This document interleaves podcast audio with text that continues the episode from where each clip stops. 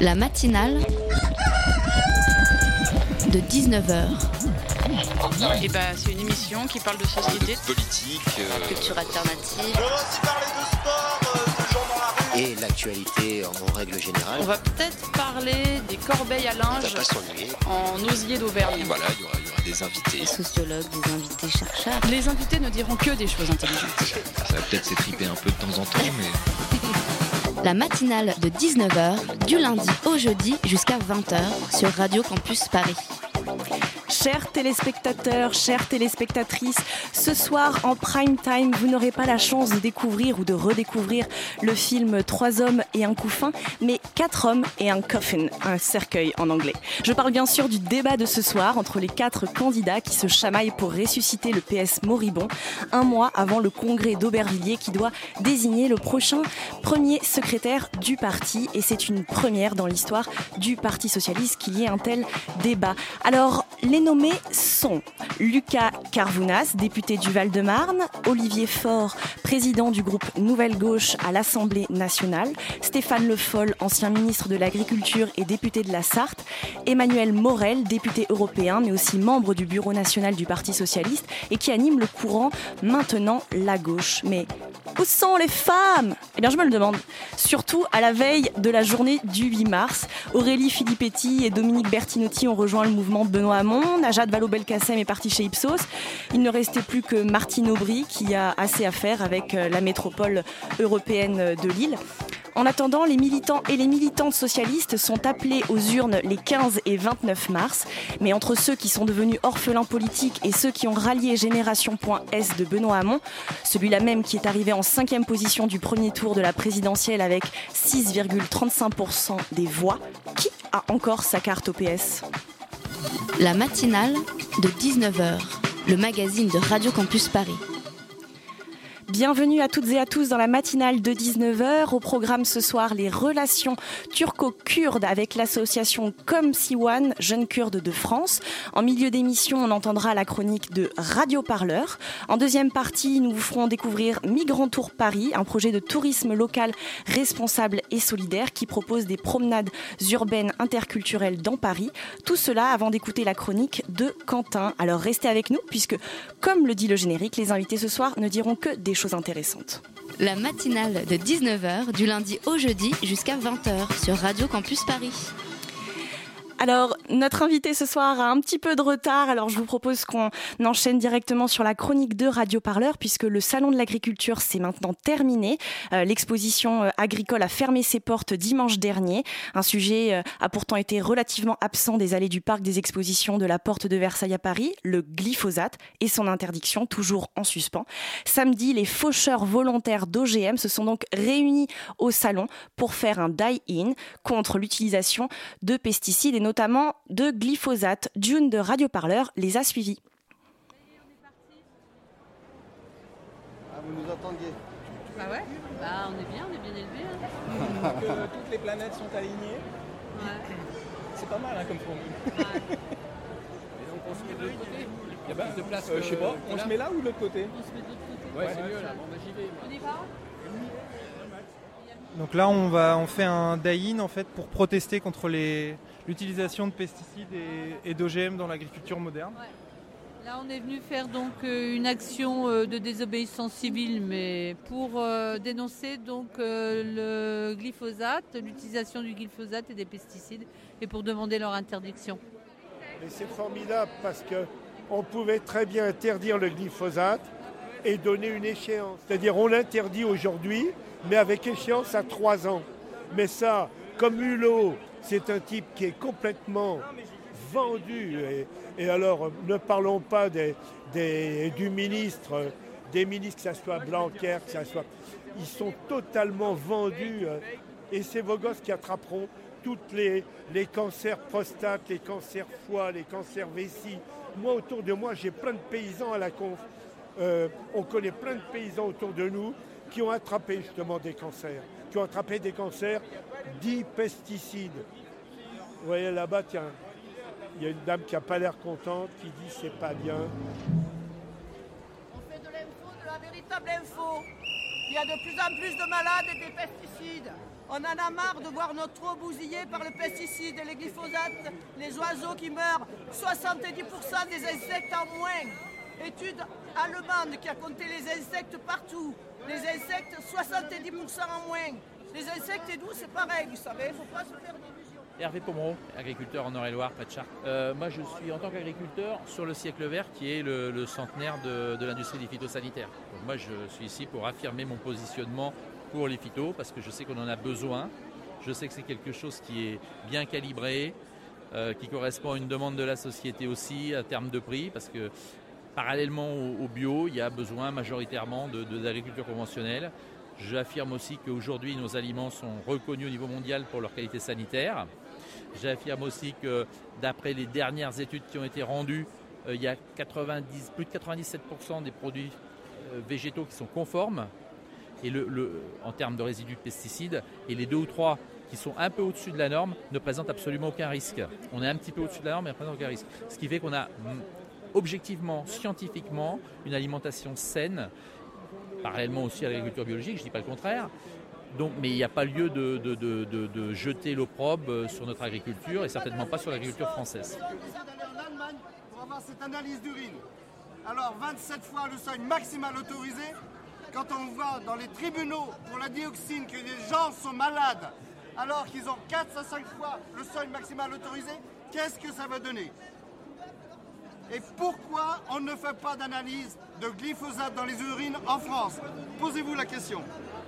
Je suis médecin généraliste, mais je suis fille de petits paysans. Donc j'ai travaillé jusqu'à 18 ans un peu dans les champs. Et entre autres, bon, je, comme je le disais tout à l'heure aux agriculteurs, il y a quand même des maladies professionnelles actuellement qui sont reconnues liées aux pesticides, qui sont les lymphomes non-hodgkiniennes et la maladie de, de Parkinson. Donc ça, s'il y a deux maladies qui sont reconnues, c'est très compliqué hein, pour reconnaître les maladies professionnelles, c'est qu'il y en a beaucoup d'autres. Et au niveau euh, de la politique publique, euh, on est en recul ou on avance par rapport à ça? On avance en reculant, je dirais, il n'y a qu'à voir le plan éco-phyto, quoi. C'est parce que derrière, il y a toujours des gens qui freinent. D'abord ceux qui, qui, bon, moi je dis qu'au niveau des agriculteurs, c'est vrai que c'est compliqué pour eux, mais les pouvoirs publics, ils ont qu'à mettre les fonds là-dessus. Toutes les aides régionales de la PAC, elles ont qu'à déjà être données à de la conversion, et il faut la soutenir à fond, la conversion. Et après, il faut aussi aider à développer le marché local et faire du vrai bio, c'est-à-dire pas celui qui traite la terre comme de l'industrie, et le bio qui va nous arriver de l'étranger hein, aussi, qu'il faut faire attention à tout ça. Donc euh, c'est dommage qu'on rate le coche hein, de ne pas se précipiter sur ce créneau en transformant notre agriculture tant qu'il nous reste quelques agriculteurs. C'était un reportage de June de notre partenaire Radio Parleur. Il est bien sûr à retrouver en intégralité sur le site radioparleur toutattaché.net. De leur côté, les faucheurs volontaires d'OGM seront en procès les 5 et 6 avril prochains pour avoir neutralisé des parcelles d'essai de colza génétiquement modifiées. Il et elle appellent un rassemblement solidaire place Wilson à Dijon tragédie humanitaire en cours dans la route orientale aux portes de Damas cache une deuxième bataille tout aussi cruciale dans la guerre en Syrie. Les forces kurdes affluent maintenant à Afrin pour se défendre face aux Turcs. Oui, on va essayer de s'y retrouver. Il y a trois batailles majeures en Syrie en ce moment. La première, vous le savez, c'est celle du régime contre les rebelles et les djihadistes, notamment à la Ghouta. C'est une cruauté indigne contre les civils, malgré la résolution de l'ONU qui exige la trêve. Vous avez une deuxième bataille qu'on a eu tendance à oublier, c'est celle des forces de la coalition anti-djihadiste contre Daesh dans la vallée de l'Euphrate. Et puis, vous avez cette bataille que mène la Turquie sur le sol syrien contre les Kurdes pour les empêcher de menacer leurs frontières. Cette, offensive-là, elle dure depuis le 20 janvier. Elle vise Afrin, le bastion des Kurdes dans le nord-est. Les Turcs progressent lentement, mais ils affirment avoir déjà repris 40% du canton d'Afrin. C'est suffisant pour que les forces kurdes se remobilisent. Et hier, leur commandement a annoncé que 1700 de ces combattants allaient quitter le front contre Daesh pour rejoindre la défense d'Afrin. Si vous vous en souvenez, la fameuse bataille de Kobané contre Daesh que les Kurdes avaient mis plus d'un an à reconquérir avec l'aide très tardive des Américains et sans que la Turquie ne fasse agir son artillerie contre les djihadistes. Il y a là, à Afrin, aujourd'hui, comme à Kobané hier, des priorités et des alliances qui en disent très long. Vous venez d'entendre à l'instant un extrait d'Europe 1 sur la situation actuelle à Afrin. Alors, un ou des Kurdistan C'était la question que posait le dessous des cartes dans une récente émission diffusée début mars.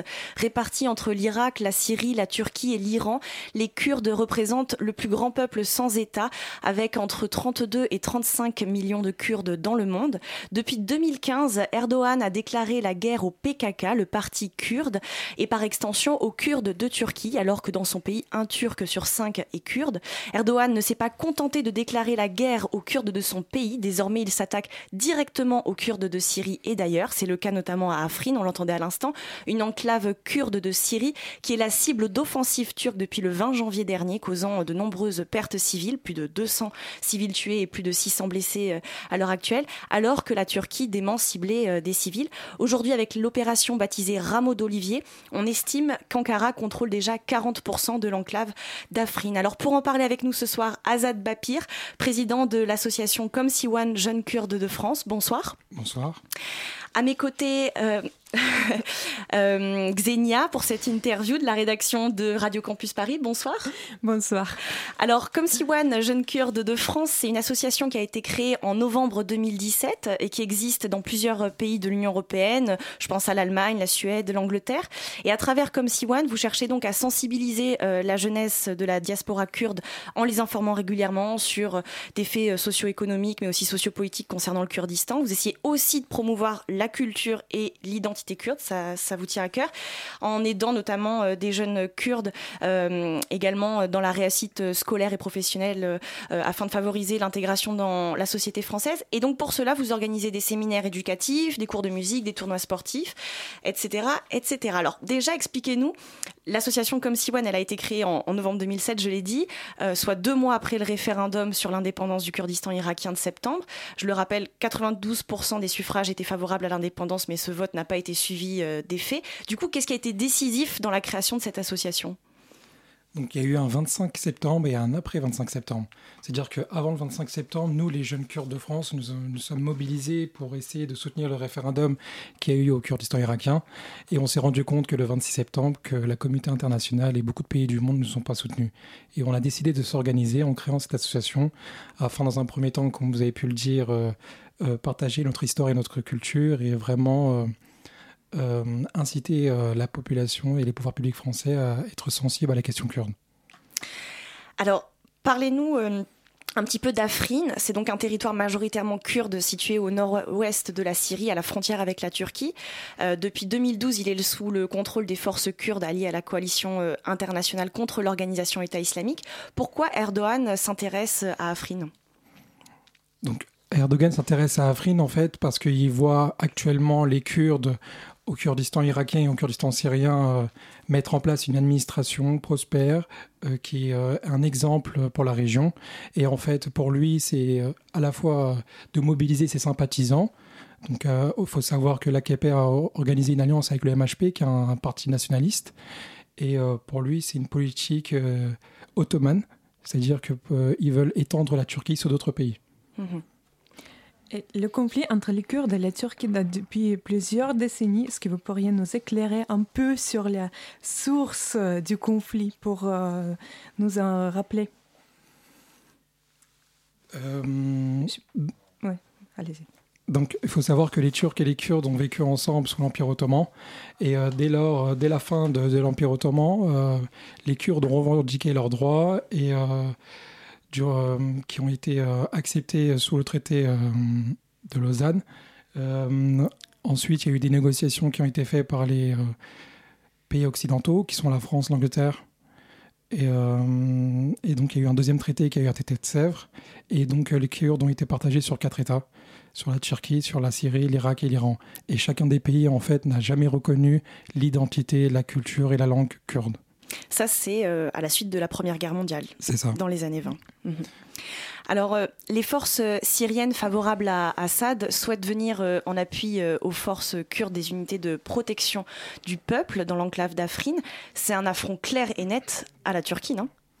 Oui, tout à fait. Là, on est en train de voir qu'il y a un mécanisme d'alliance régionale qui est en train de se mettre en place.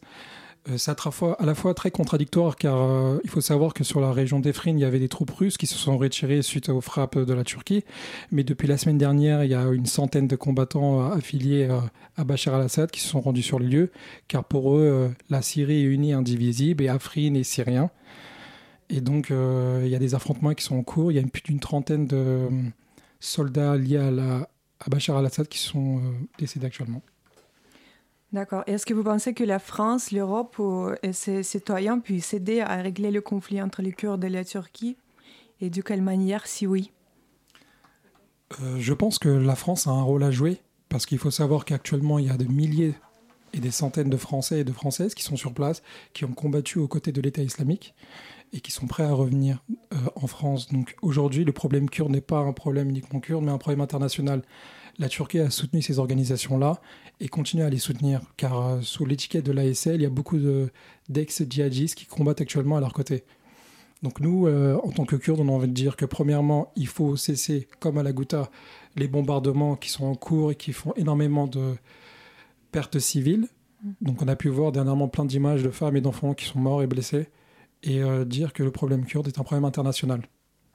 Bah, D'ailleurs, en parlant de la, route orientale, en ce moment, les médias en parlent euh, énormément, puisque on, en- a des images. Afrin a eu un peu moins de retentissement parce que le traitement médiatique en fait est différent. Seuls certains journalistes euh, turcs euh, soigneusement choisis par le régime ont été habilités à couvrir l'offensive, tandis que les journalistes internationaux doivent se contenter de réceptionner les informations de l'armée de l'autre côté de la frontière. L'accès à l'information est donc très très difficile parce que la Turquie verrouille tout. Même les citoyens turcs sont contrôlés. On a récemment recensé euh, 449 gardes à vue pour des Turcs qui auraient euh, tweeté sur la situation euh, d'Afrin euh, en critiquant le régime turc. Alors comment vous faites vous-même pour vous informer sur la situation? Euh, on se base euh, sur les différents réseaux sociaux et les communiqués officiels de la Fédération du nord de la Syrie, ou dit autrement le Rojava, qui nous donne plein d'informations. On a aussi également l'Observateur syrien des droits de l'homme, qui nous donne chaque jour des informations sur l'état de l'avancée des troupes des deux parties, ou des blessés. euh, Et alors, le, samedi euh, 24 février dernier, euh, une manifestation a été organisée euh, depuis la place d'Enfer Rochereau jusqu'à l'Assemblée pour protester contre l'offensive terrestre aérienne à Arfrin. Euh, comme si One y était, combien de personnes ont défilé? Euh, comme si on n'était pas présent à cette organisation, malheureusement, mais il y avait plus de milliers de personnes. Actuellement, toutes les semaines, il y a des, il y a des manifestations qui sont en cours dans tous les pays européens. Euh, on essaie quand même de sensibiliser le pouvoir public, mais comme vous avez pu le dire, il n'y a pas un retentissement euh, comme ce qui passe actuellement sur la Ghouta. Et d'ailleurs, comment est la population kurde en France? Combien de Kurdes vivent en Hexagone? Et qui sont ces immigrants? Donc aujourd'hui, il y a 100 000 Kurdes, majoritairement des Kurdes de Turquie. Ils vivent principalement euh, sur, les villes, sur la région parisienne, dans l'est de la France, à Marseille et à Bordeaux. Euh, ils sont organisés, il y a beaucoup d'associations et ils sont représentés par des partis politiques kurdes qui agissent sur le territoire français.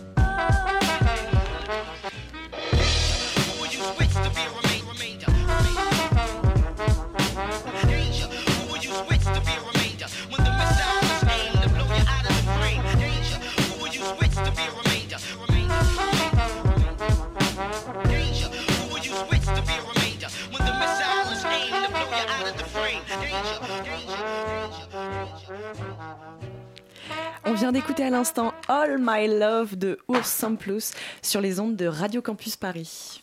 La matinale de 19h du lundi au jeudi jusqu'à 20h sur Radio Campus Paris.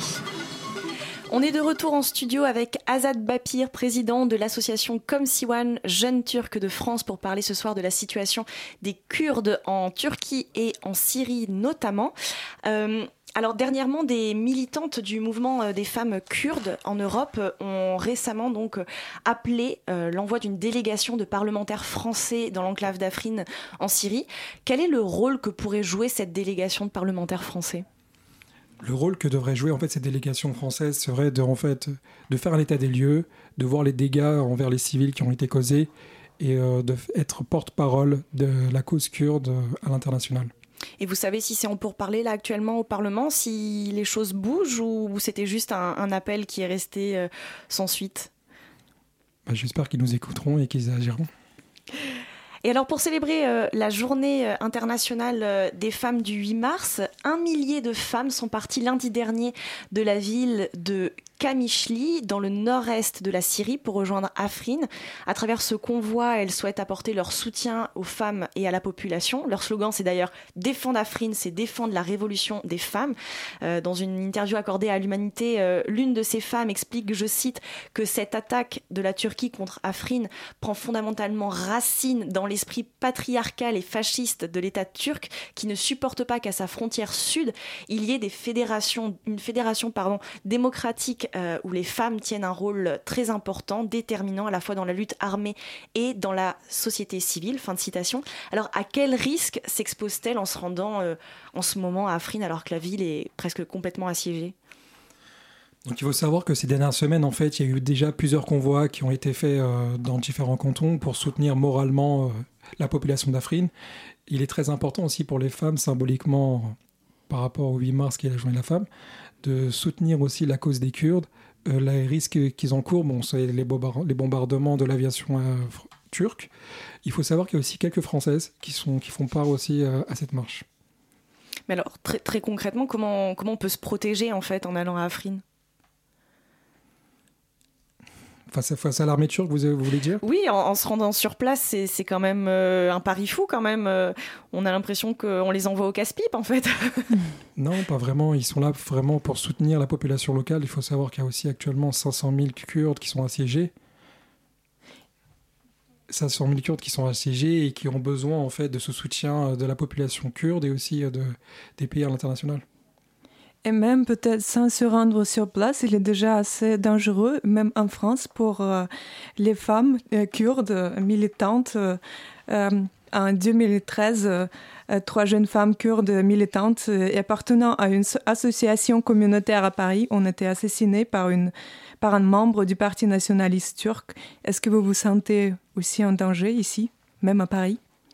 Bah, comme vous avez pu le dire euh, tout à l'heure, euh, on- nous sommes conscients que nous sommes suivis déjà sur les réseaux sociaux, que ce soit sur nos publications Facebook ou Twitter, ou bien sûr sur ma présence aujourd'hui où je défends la cause kurde. Euh, cette tri- ce triple assassinat nous a vraiment choqués et émus. Et au contraire, ça nous a donné encore plus la motivation et l'envie de soutenir la cause kurde. Parce que ces trois femmes ne sont pas mortes pour rien, elles sont mortes pour la cause kurde. Et euh, que ce soit à Paris, à Kamishli ou bien à Afrin, il est notre devoir à tous de soutenir la cause kurde. Alors, Azad Bapir, le, le vendredi 9 mars euh, prochain, vous organisez avec l'association Comme Siwan une soirée solidaire à l'occasion de Nowruz, euh, le nouvel an euh, kurde, à la mairie du 11e arrondissement de Paris. Pourquoi solidaire? Bah, hum, on a décidé en fait avec l'ensemble des associations et des partis politiques qui vont encore organiser cet événement de donner de la voix et de partager l'ensemble de des recettes euh, à deux événements majeurs qui sont en cours au Kurdistan, l'un dont- qui est à Afrin et l'autre à Karmanshah qui, où, euh, qui est au Kurdistan iranien, où, où il y a eu un tremblement de terre et il y a pas mal de sinistrés. Est-ce que vous pourriez nous parler de cette tradition? Comment, euh, comment est-ce que vous allez célébrer le Nouvel An? Donc cette tradition, euh, elle exprime l'arrivée du printemps et euh, elle est très importante pour les pour les Kurdes en fait, euh, car elle permet de se réunir, de préserver la culture, la musique et la culture culinaire aussi également. Et d'après le calendrier kurde, on est en quelle année? J'en ai aucune idée. Alors, euh, le, le 9 mars prochain, euh, il y a un événement concurrent euh, au, dans- au sein de la diaspora euh, kurde. C'est une cérémonie de parrainage euh, d'une élue kurde du HDP, Parti démocratique des peuples, qui est organisée à Vitry-sur-Seine. Cette élue, c'est Sara Kaya, qui est commère de la ville de Nusaybin, en Turquie. Elle a été arrêtée et emprisonnée depuis le mois de janvier 2017 et condamnée à de très lourdes peines pour terrorisme sur l'ordre de Erdogan. Cérémonie sera suivie d'un atelier euh, d'écriture organisé par France Kurdistan. Euh, pour pouvoir euh, s'adresser directement à Sarah Kaya. Euh, Qu'est-ce qui se passe dans les prisons turques pour les minorités kurdes? Actuellement, il y a, plus de 15 000 sympathisants des mouvements politiques et associatifs kurdes qui sont emprisonnés. Il y a énormément de députés qui aussi qui ont été déchus de leur titre. Et il y a beaucoup de pression et de répression envers les associations, les partis politiques, les hommes d'affaires, les étudiants, les académiciens, les juges, que ce soit kurde ou non. Et euh, en fait, c'est plutôt un modèle démocratique qui est, qui est en danger au Moyen-Orient. Mhm. Alors, en parlant de, démocratie, euh, le 15 mars prochain s'ouvrira à la Bourse du Travail de Paris le tribunal permanent des peuples pour juger euh, les crimes euh, de la Turquie d'Erdogan envers les Kurdes entre 2015 et 2017. Cette initiative, elle est portée par quatre organisations l'Association internationale des juristes démocrates, l'Association européenne des juristes pour la démocratie et les droits de l'homme, l'Association pour la démocratie et enfin le droit interna et le droit international et enfin l'Institut kurde pardon de Bruxelles. Euh, il s'agit de, de condamner les violations euh, du droit international et, du droit international humanitaire euh, par la Turquie. Un collège de juges va être désigné.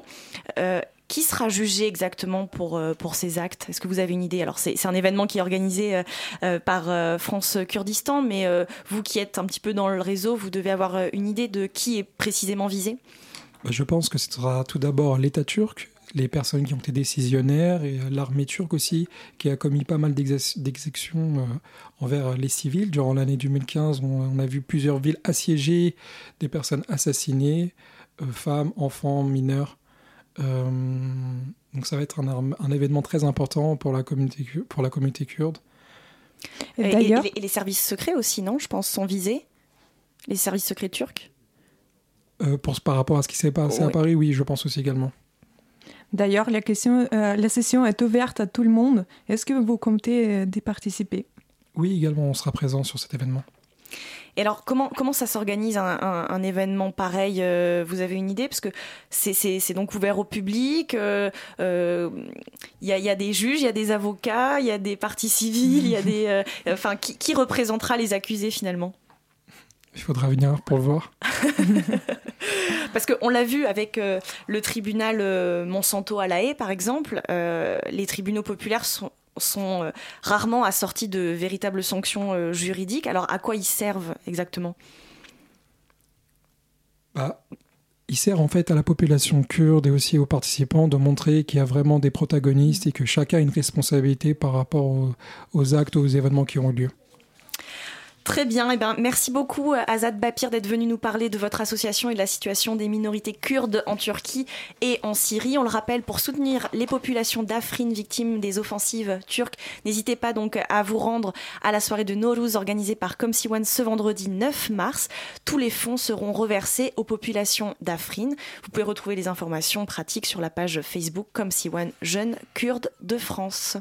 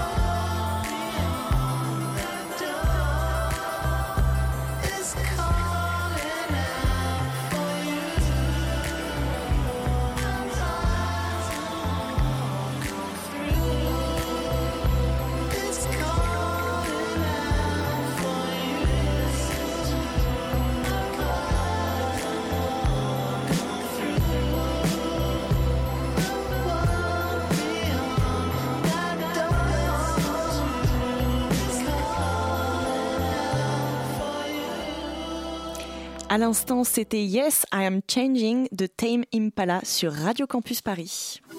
La matinale de 19h sur Radio Campus Paris. Alors que les Italiens viennent de voter en majorité pour la droite et l'extrême droite lors des dernières législatives, Radio Campus Paris vous fait découvrir ce soir un projet solidaire avec les migrants nés en Italie en 2010. Il s'agit de Migrant Tour, un projet euh, européen qui vise à organiser des visites de villes euh, européennes donc par le prisme des migrations et des échanges communautaires. Ces visites sont menées par des migrants himself, themselves plutôt, en échange de quoi le dispositif leur paie des cours de français ou un diplôme universitaire. Alors avec nous en studio Philippe John, responsable de Migrant Tour Paris, et Oulaïmatou Diallo, médiatrice du Migrant Tour Paris. Bonsoir. Bonsoir. Bonsoir. À mes côtés, Noémie qui nous a rejoint euh, pour mener cette co-interview. Salut Noémie. Salut Inès, bonsoir à tous.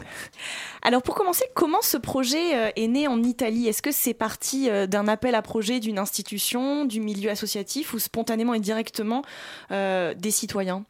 Alors le projet est parti d'une initiative européenne. C'est un, c'est une, euh, euh, un projet européen, Migrant Tour, Inter- Intercultural Urban, et euh, parle des différentes associations européennes de différentes villes.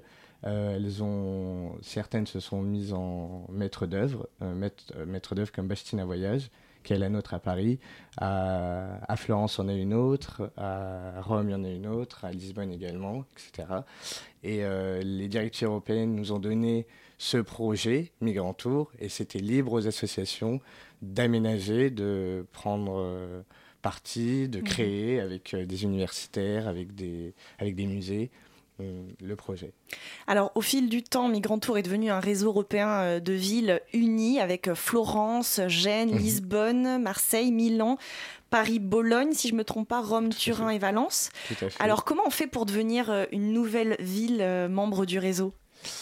Comment on fait pour devenir une... euh, Alors déjà, je pense qu'il faut avoir la capacité d'accueil. Enfin, on a une quantité de- de- d'individus qui sont en demande de, de- de- soit d'asile, soit de soit d'accueil. Euh, par ailleurs, il faut que les associations également, elles, euh, et que au, sein même des politiques gouvernementales, prennent en compte que cet accueil, euh, il, n'en devient pas que de papier, mais de donner une situation également pérenne à, ces individus en situation précaire, des, situation sans papier. Il nous faut également pour ces associations une, liberté dans leurs approches. Ok, créer des balades urbaines, mais pourquoi et comment Avec qui euh, Dans quel but Euh, Ne pas, euh, ne pas les, vit- les rendre comme dans une telle dans une vitrine ou, ou chercher du sensationnel. Non, on, on ne veut pas ça. Et des autres partenaires européens non plus. Et euh, Il faut que ce soit porté par une association ou une ONG euh, avec un ancrage local. en tout cas. à fait, oui. Et quelles sont les prochaines villes où vous comptez vous étendre?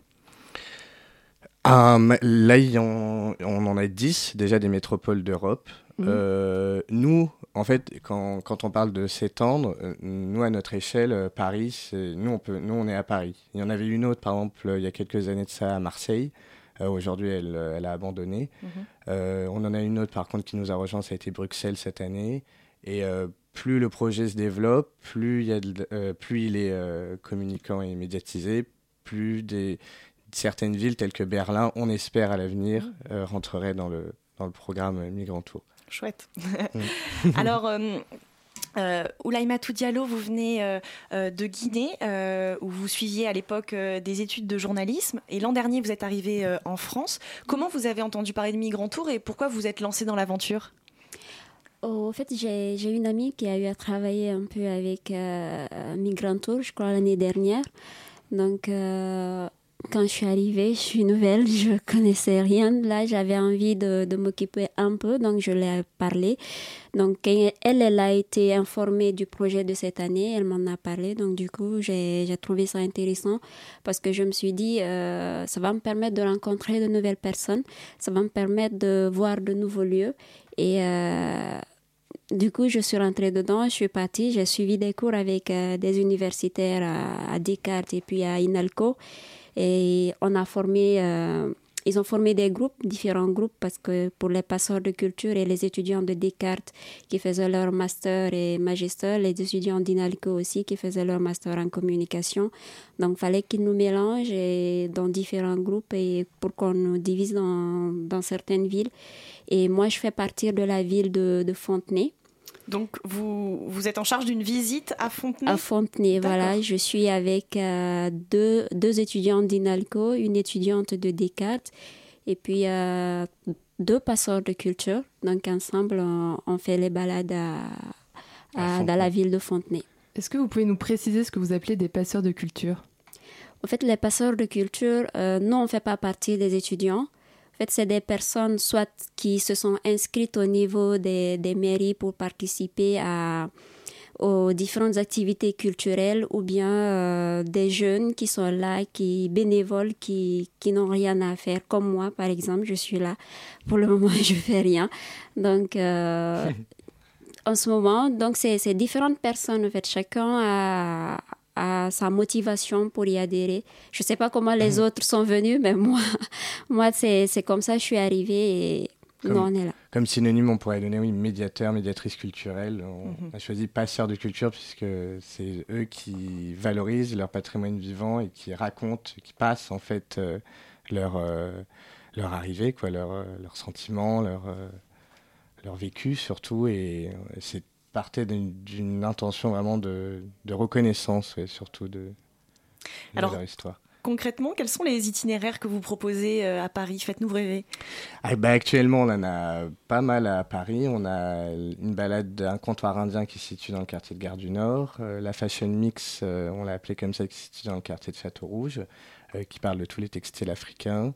On a euh, qui, s'articule autour des textiles africains. On a une autre balade euh, à- Place des Fêtes euh, dans le quartier de la Moussaïa, où on est en lien avec euh, le centre d'hébergement d'urgence Jean Carré. euh, qui est tenu par euh, Tiffaine euh, Bou- Bougnol, euh, la chargée de, euh, socio- de- d'activités socioculturelles. Euh, c'est Emmaüs Solidarité, ouais, ce, centre-là. On a articulé toute une balade autour de ce quartier qui, qui est dit Amérique, avec ses carrières. Et euh, Je vous en dis pas plus. On en a une autre euh, à Olympiade euh, Masséna qui est sur le quartier euh, de, la, de la communauté chinoise, Notre-Dame de Chine, où on voit euh, euh, le- la Vierge Marie avec l'enfant Jésus avec les yeux bridés, enfin plein, plein, plein, de, plein de petits symbolismes comme ça qui sont retenus dans des quartiers. On a quoi d'autre encore euh, On en avait une qui s'était articulée au niveau du canal de l'Ourcq, qui n'avait pas trop marché. Et là, aujourd'hui, on a étendu le projet dans le Val-de-Marne et également à Cergy-Pontoise. D'accord. Ça va assez loin. Vous êtes grand parisien maintenant. On devient Grand Paris. On s'agrandit avec le Grand Paris aussi. Tout à fait. Et là, euh, oui. Et, et là, euh, de, dorénavant, on a un- le- les directives européennes ont changé, sont évoluées. On a un nouveau Migrant Tour euh, 2 qui, euh, qui justement aujourd'hui et pendant les deux prochaines années à venir euh, s'impliquera dans, dans des nouvelles visites d'hospitalité pour découvrir les patrimoines de la, de, de la ville d'accueil et rencontrer les et afin de rencontrer enfin pour rencontrer les habitants des quartiers.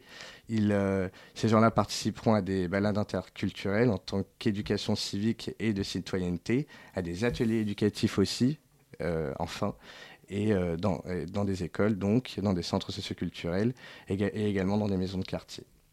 Et alors, comment euh, s'assurer de ne pas faire le jeu de la gentrification euh, urbaine euh, en allant faire des visites voilà, dans la Goutte d'Or, euh, à, à la Chapelle ou autre? Ouais, c'est vrai, bonne question. Bah, le truc, c'est que quand, quand un primo arrivant ou quand un, un individu d'une d'une culture arrive à Paris, les premières adresses qu'on va lui donner, souvent, ce sera celle de, de cette gentrification. Euh, si moi je suis d'origine indienne, euh, je vais aller à Gare Oui, parce qu'il y a des réseaux de solidarité, euh, des fait. ressources culturelles, communautaires. euh, Exactement. Et souvent, on va vous donner bah, cette adresse, ce numéro de téléphone. Euh, ça sera bon à prendre parce que justement, c'est une capitale. euh, il faudra.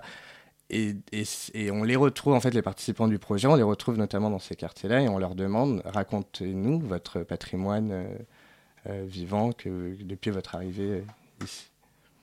Alors certaines villes comme Copenhague proposent des cours gratuits de la langue locale à partir du moment où le migrant trouve du travail. Mhm. Observez-vous des différences entre les grandes villes européennes quant à l'intégration des migrants? Euh, actuellement, bah, il y a quelques semaines de ça, on a eu une grande réunion à Milan sur, euh, direct, sur les- comment ils agissaient dans certaines villes. Effectivement, à Paris, on a entre guillemets beaucoup de chance sur euh, nos partenaires, sur euh, l'accueil qui est donné, sur la volonté et l'engagement de citoyennes qui, qui évolue. Ailleurs, c'est beaucoup plus difficile. euh, en- termes de financement comme à Lisbonne ou en termes d'ouverture comme en Slovénie.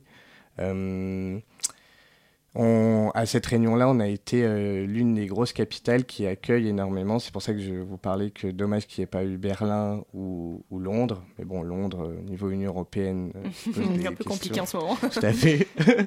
mais, euh, mais effectivement, dans beaucoup, euh, beaucoup agissent. Après, peut-être pas au niveau du programme Migrant Tour, mais, euh, mais beaucoup, euh, beaucoup euh, rendent compte que chaque humain en Europe a le droit d'un d'un avenir meilleur. oui.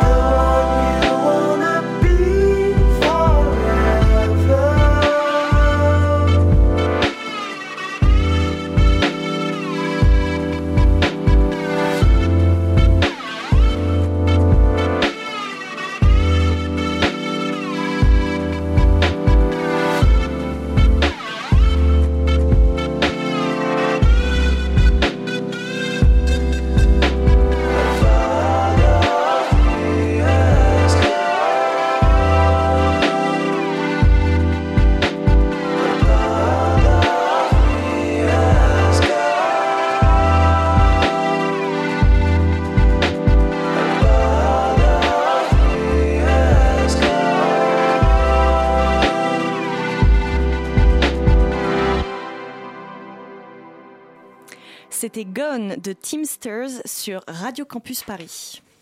La matinale de 19h du lundi au jeudi jusqu'à 20h sur Radio Campus Paris.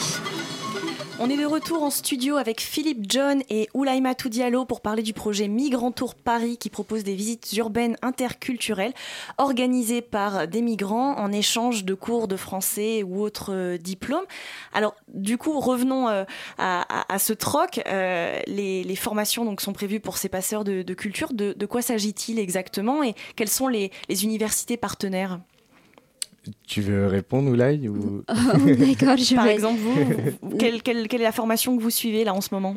Bon, nous, on a suivi des formations avec euh, les deux universités, INALCO et puis Descartes. Avec Descartes, c'était sur les enquêtes en ethnographie, euh, sur les enquêtes de terrain. Et euh, à l'INALCO, c'était euh, la communication. Parce que vu qu'on sur le terrain, on aura euh, à faire visiter les balades euh, à différentes personnes qui viendront, donc faut savoir comment communiquer devant ces, différentes personnes-là.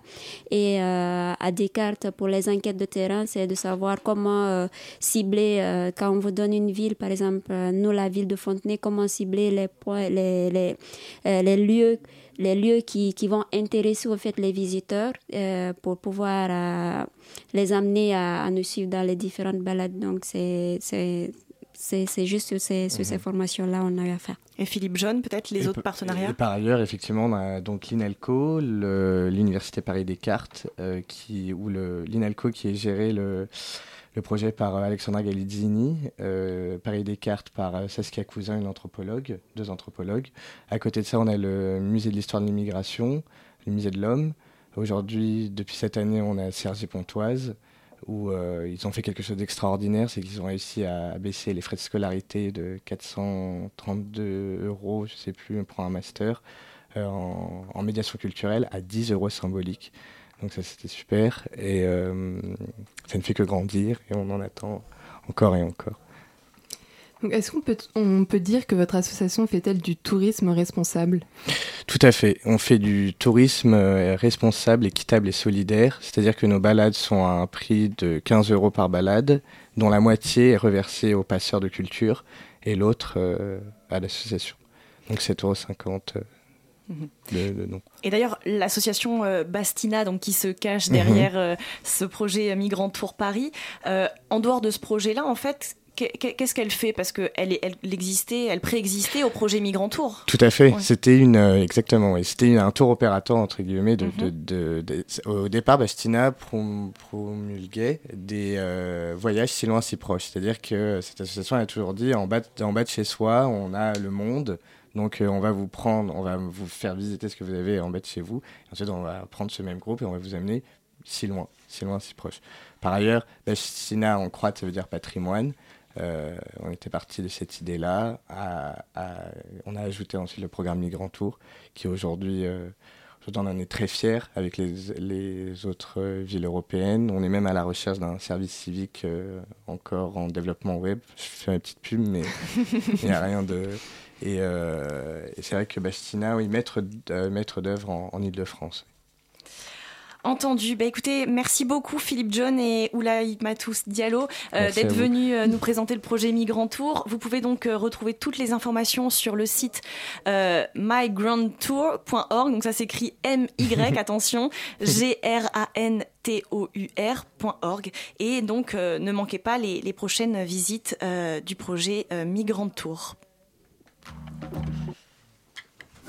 La matinale de 19h sur Radio Campus Paris. Et c'est le moment de parler musique avec notre deuxième chronique du jour. Bonsoir Quentin. Bonsoir Inès, bonsoir à tous. Tu viens donc nous parler d'un album mystérieux, d'un artiste inconnu et d'un pseudonyme tout à fait curieux. Ouais, il y a un peu plus d'une semaine est paru l'album euh, 2012-2017. L'artiste crédité est Against All Logic, un pseudonyme sorti de nulle part, il faut le dire. Et il a fallu deux jours au magazine Pitchfork pour découvrir le poteau rose. Nicolas Jarre, détenteur, détenteur pardon, du label sur lequel est paru l'album, avait déclaré en 2016 dans Crack Magazine Against All Logic, c'est le prolongement de tout ça pour moi. J'ai toujours trouvé ça marrant quand on t'annonce officiellement que c'est le premier single de Nicolas Jarre depuis trois ans, alors qu'entre-temps j'ai sorti de la musique sous plein de pseudos différents. Alors on l'a compris, hein, Against All Logic et Nicolas Jarre, c'est la même personne. Et à euh, l'écoute de l'album, on reconnaît la patte du producteur chilien. On peut imaginer alors qu'il s'agit ici peut-être d'un recueil d'œuvres composées entre 2012 et 2017 par Nicolas Jarre. Une rétrospective sur ces années-là, des œuvres qu'il n'a peut-être pas voulu publier dans le cadre de ses autres albums. Alors ce n'est que des suppositions, hein, mais en tout cas 2012, pour resituer, c'est un an après la parution de son premier album euh, Space is Only Noise et deux ans après la publication de son hit Mi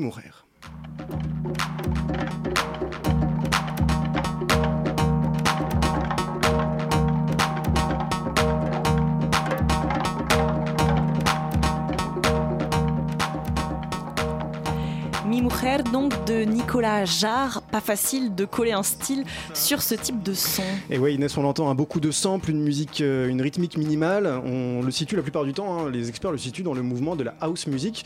Alors, l'occasion de faire un rapide rappel hein, de ce que c'est que la house music. On reviendra pas sur son histoire, mais euh, au niveau de la forme, eh ben, c'est une rythmique minimale, donc comme on l'a dit, répétitive. Une ligne de basse assez funky, on l'entend assez bien ici sur le titre Mimourer, des samples de voix ou des samples de cuivre. Et justement, sur 2012-2017, on peut entendre ce genre de son.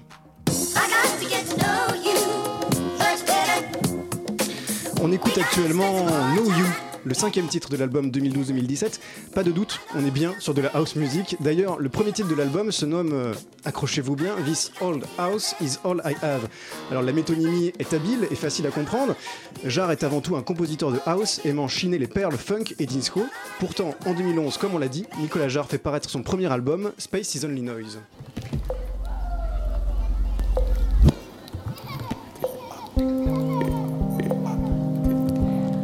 Alors le style, on le remarque, n'est pas du tout, du tout le même. Comment expliquer ce changement? Alors Nicolas Jarre est un DJ. Oui, on le voit traîner dans les boiler rooms, c'est euh, tout à fait vrai, mais c'est aussi donc, comme on l'a dit plus haut, un chineur, un digger de sons, et ces derniers peuvent autant être musicaux que concrets. Les sons concrets, ce sont les sons de tous les jours. Ici, on l'entend, hein, euh, Jarre compose sa musique autour des ambiances, des cris, des claquements, des craquements, des sons bizarres qu'il peut faire avec sa voix. Il ne fait pas à proprement parler de la musique concrète, comme on a pu déjà en parler dans cette émission euh, au sens premier du terme, parce qu'il incorpore quand même à ses compositions une mélodie, un rythme et une logique assez académique. C'est ce qu'on appelle le courant de l'électronica. Le courant de l'électronica, c'est ce courant dans lequel le musicien Jacques s'illustre parfaitement bien aujourd'hui. La particularité de 2012-2017 de Against All Logic, c'est qu'on sent totalement cette dualité, ce match intense entre les deux aspects créatifs de Nicolas Jarre. Plus vous avancerez dans l'album, plus vous y trouverez le travail et la précision de l'électronica, mais à la légèreté dansante de la house. On l'entend particulièrement sur le titre City Fade, vers la fin de l'album, rythmé au son des villes et des voitures de police.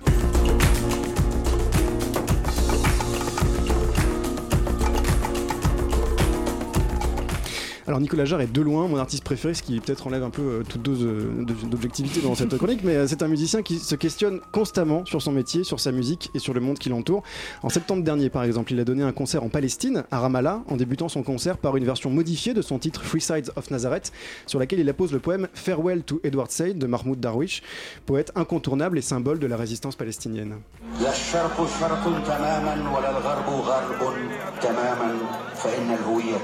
مفتوحة للتعدد كان المجاز ينام على ضفة النهر. لولا التلوث لاحتضن الضفة الثانية.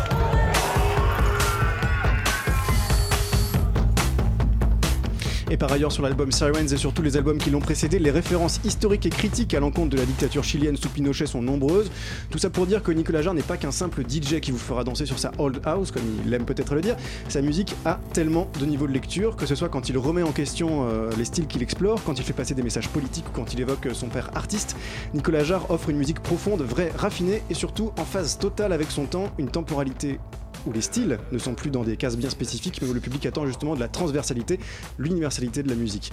Si vous ne le connaissiez pas encore, foncez, foncez, foncez. Et si vous le connaissiez déjà, réécoutez à chaque écoute, je vous jure, on trouve quelque chose de neuf. All Against Logic Nicolas Jarre 2012-2017, c'est paru depuis deux semaines chez Other People. Foncez écouter ça, ça nous changera un peu de ce qu'on trouve euh, en France, notamment le dernier album de l'impératrice qui est, je trouve, d'une acuité profonde. Ce sera peut-être l'objet d'une prochaine chronique. Merci gros et à bientôt Quentin. Il est bientôt 20h, la matinale de 19h, c'est fini pour euh, aujourd'hui.